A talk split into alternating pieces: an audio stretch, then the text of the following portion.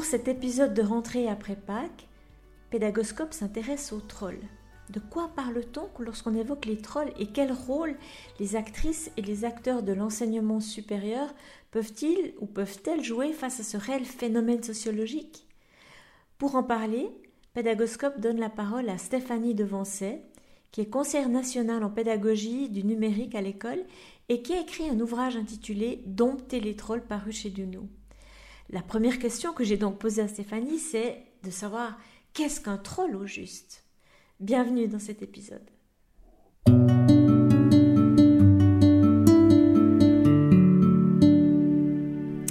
Alors il y a plein de sortes de trolls, mais en gros le troll c'est celui qui euh, vient euh, mettre la pagaille dans une conversation avec un ton provoquant, avec un ton agressif, parfois avec humour. Le troll n'est pas forcément quelqu'un de, vilain, ça peut aussi être quelqu'un qui permet de faire avancer le débat. Euh, par contre, on essaye de les, de les combattre quand ils deviennent tellement perturbateurs qu'ils déstabilisent les personnes et qu'ils empêchent la conversation. Et quand ils empêchent la conversation, quelque part, ils ont gagné. Pour eux, c'est un jeu souvent. Et, souvent, sauf erreur de ma part, ils, sont anonymes. Enfin, on ne sait pas exactement qui se cache derrière ces personnes. Ou, est-ce que je me trompe? Est-ce que certains trolls sont euh, assumés avec une identité propre? Alors là aussi, il existe les deux. La, plupart quand même sont anonymes. C'est plus facile.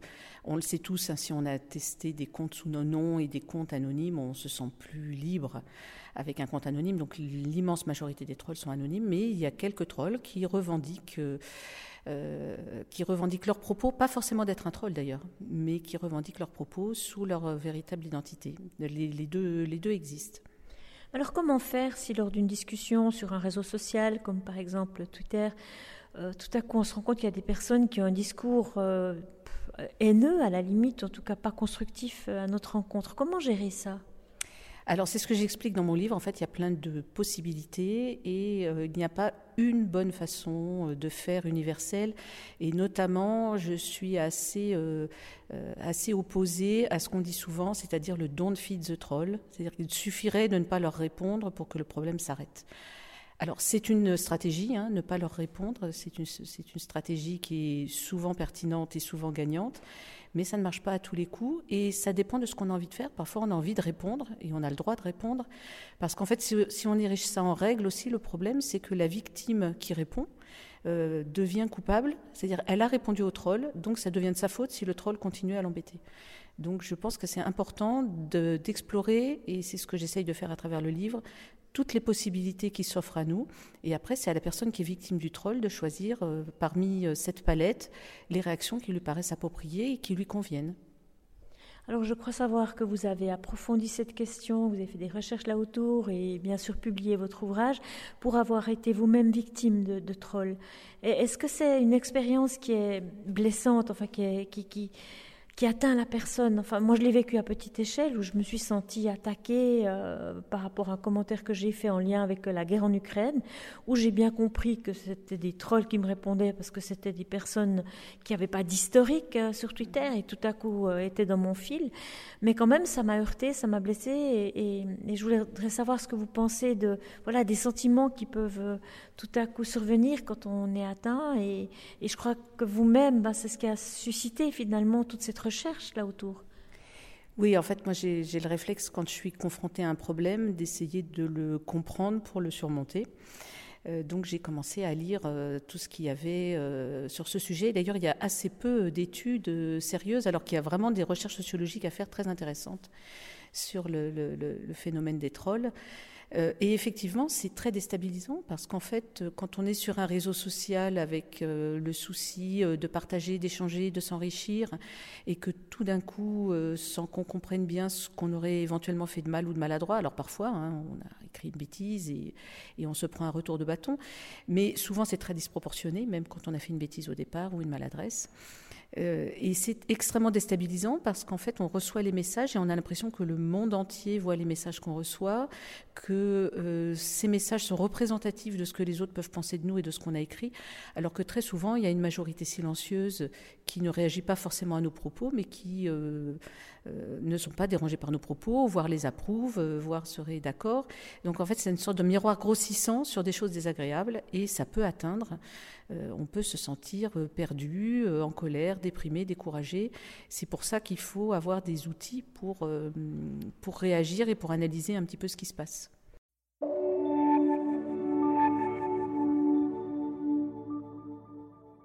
Quels sont les conseils qu'on peut donner aux enseignants qui nous écoutent? Le public de Pédagoscope, c'est vraiment des enseignants, principalement du supérieur, mais quels conseils est-ce qu'on peut leur donner pour euh, les amener à finalement donner des outils à leurs étudiants pour euh, se prémunir contre ces trolls? Alors, euh, je, pense que les, outils bah, sont, des outils qui ne sont pas spécifiques au numérique. Hein. C'est ce qu'on appelle les compétences psychosociales, telles qu'elles ont été définies par l'OMS et qui permettent de, mieux communiquer avec son entourage et d'être plus, euh, plus, plus confiant en soi-même euh, dans la vie euh, quotidienne. Et la vie numérique fait partie de la vie quotidienne. Donc c'est vraiment ça en fond qu'il faut essayer de, développer chez les étudiants. Donc qu'ils aient confiance en eux, qu'ils sachent trouver de l'aide. Il ne faut pas rester tout seul quand on est confronté à, de l'agressivité en ligne, comme, comme quand on est confronté à de l'agressivité dans la vraie vie. Il faut en parler à ses amis, il faut en parler à ses proches, il faut trouver quelqu'un qui, comprend, parce que parfois les proches ne comprennent pas ce qui se passe en ligne et disent bah, T'as qu'à éteindre ton téléphone. Donc si quelqu'un répond ça, euh, c'est pas grave, c'est quelqu'un de proche qui nous aime et qui pense nous donner un bon conseil, mais il n'a pas compris ce qui se passe. On, trouve un interlocuteur qui comprend, qui est déjà passé par là, euh, euh, qui est actif en ligne. Euh, on peut aussi se faire aider par des gens qu'on ne côtoie pas dans la vraie vie, mais qu'on côtoie en ligne, en message privé, pour éviter de relancer la machine avec euh, des appels à l'aide. Euh, voilà, il faut s'entourer et je pense que les enseignants peuvent euh, évoquer ces sujets quand il, y a, quand il y a un incident ou quand il y a un étudiant qui, qui se confie, suggérer que ça puisse être discuté. Ça peut aussi être intéressant s'il y a des incidents sur les, environnements de travail numériques utilisés. Ça peut être l'occasion de dire voilà, il s'est passé ça, qu'est-ce qu'est-ce qu'on aurait pu faire autrement, comment on peut réagir dans ce genre de situation, parce que c'est vraiment à plusieurs qu'on trouve la palette des solutions. Alors la première fois que je vous ai rencontré, Stéphanie, j'ai assisté à votre conférence et vous parliez de points, de donner des points, c'est des petits stickers avec euh, différentes euh, euh, représentations, caricatures, si on veut bien, pour qualifier le troll. Mm-hmm. Et je l'ai utilisé une fois avec quelqu'un qui d'ailleurs assumait son identité et puis qui faisait des commentaires assez assez méchant par rapport à, un post que j'avais créé euh, sur LinkedIn. Et donc j'ai utilisé euh, le point euh, comme vous l'aviez suggéré. Et, en fait, la discussion s'arrêtait là. Mais beaucoup de personnes ont, en effet, alors qu'elles s'étaient pas manifestées dans le fil de la discussion, elles ont liké mon point. voilà une stratégie concrète. Est-ce, est-ce que vous en avez encore d'autres, vraiment des pistes concrètes à donner? Alors ces points, on les trouve très facilement. Ça s'appelle les points du, ministère des biais et des sophismes. Ils ont été créés par un YouTuber qui s'appelle Un Monde Riant. On le trouve sur sa page Facebook.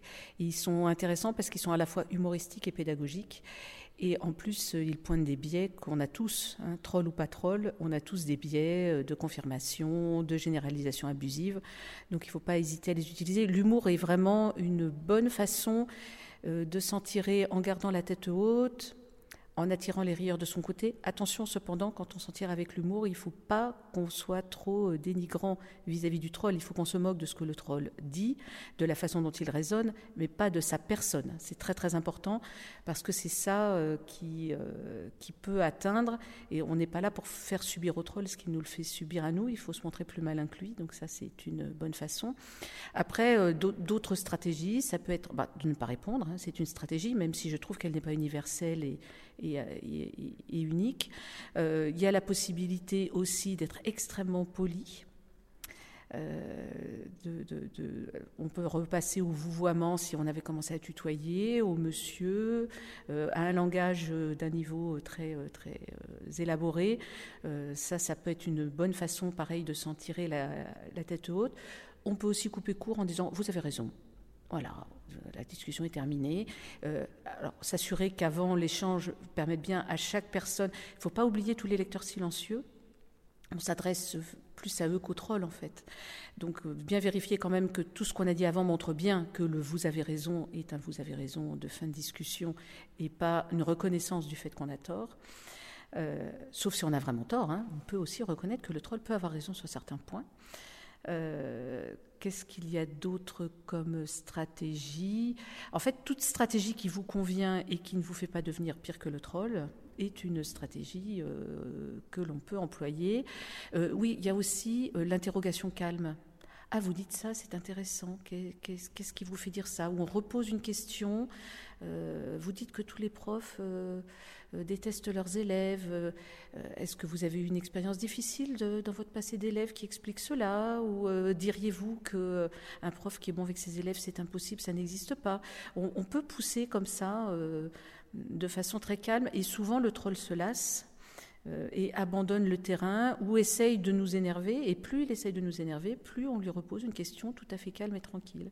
Donc il y a plein de stratégies possibles et on peut bien sûr en varier en fonction de notre état d'esprit, de notre contexte et du temps qu'on a à y passer. Il ne faut pas non plus euh, euh, oublier que tout ça prend du temps et de l'énergie. Et si on est dans un rush personnel, professionnel, c'est peut-être pas le moment de perdre du temps avec un troll. Donc là, on peut choisir la non-réponse, ce qui nous permet d'économiser du temps.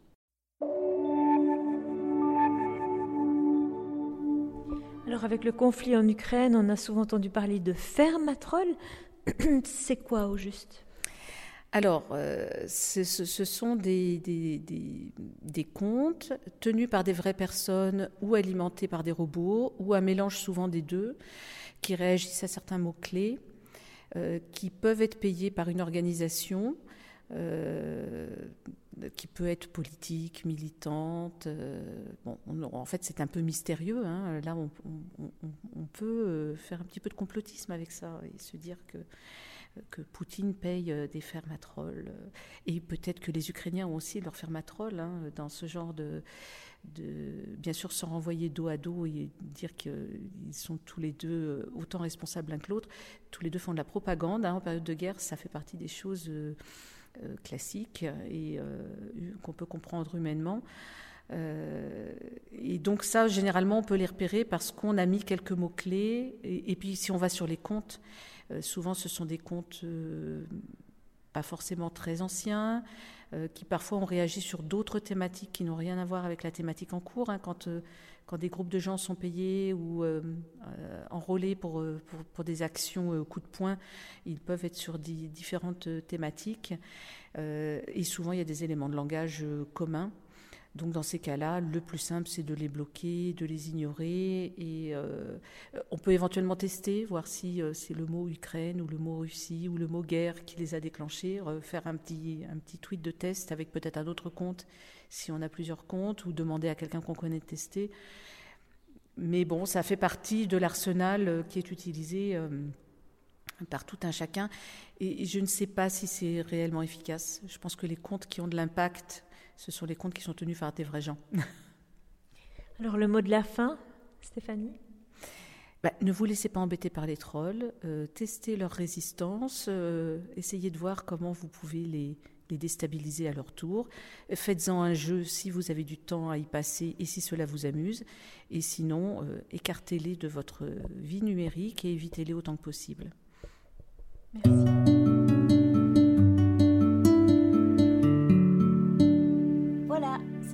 Pour aujourd'hui. Un grand merci d'avoir écouté cet épisode. J'espère que le format vous a plu. Si oui, dites-le moi avec 5 étoiles ou même un petit cœur sur iTunes. Et si vous n'êtes pas fan d'Apple, ce n'est pas grave, il y a d'autres manières d'aider et de soutenir Pédagoscope, comme partager ce podcast avec deux ou trois de vos collègues et vos amis peut-être. Cela m'aidera énormément à poursuivre cette initiative et qui sait, cela les aidera peut-être eux aussi. Vous retrouvez cet épisode et plein d'autres ressources sur pédagoscope.ch. N'hésitez pas à me faire part de vos commentaires ou même à postuler pour participer à un épisode de Pédagoscope si vous le souhaitez. Merci et à très vite pour un nouvel épisode.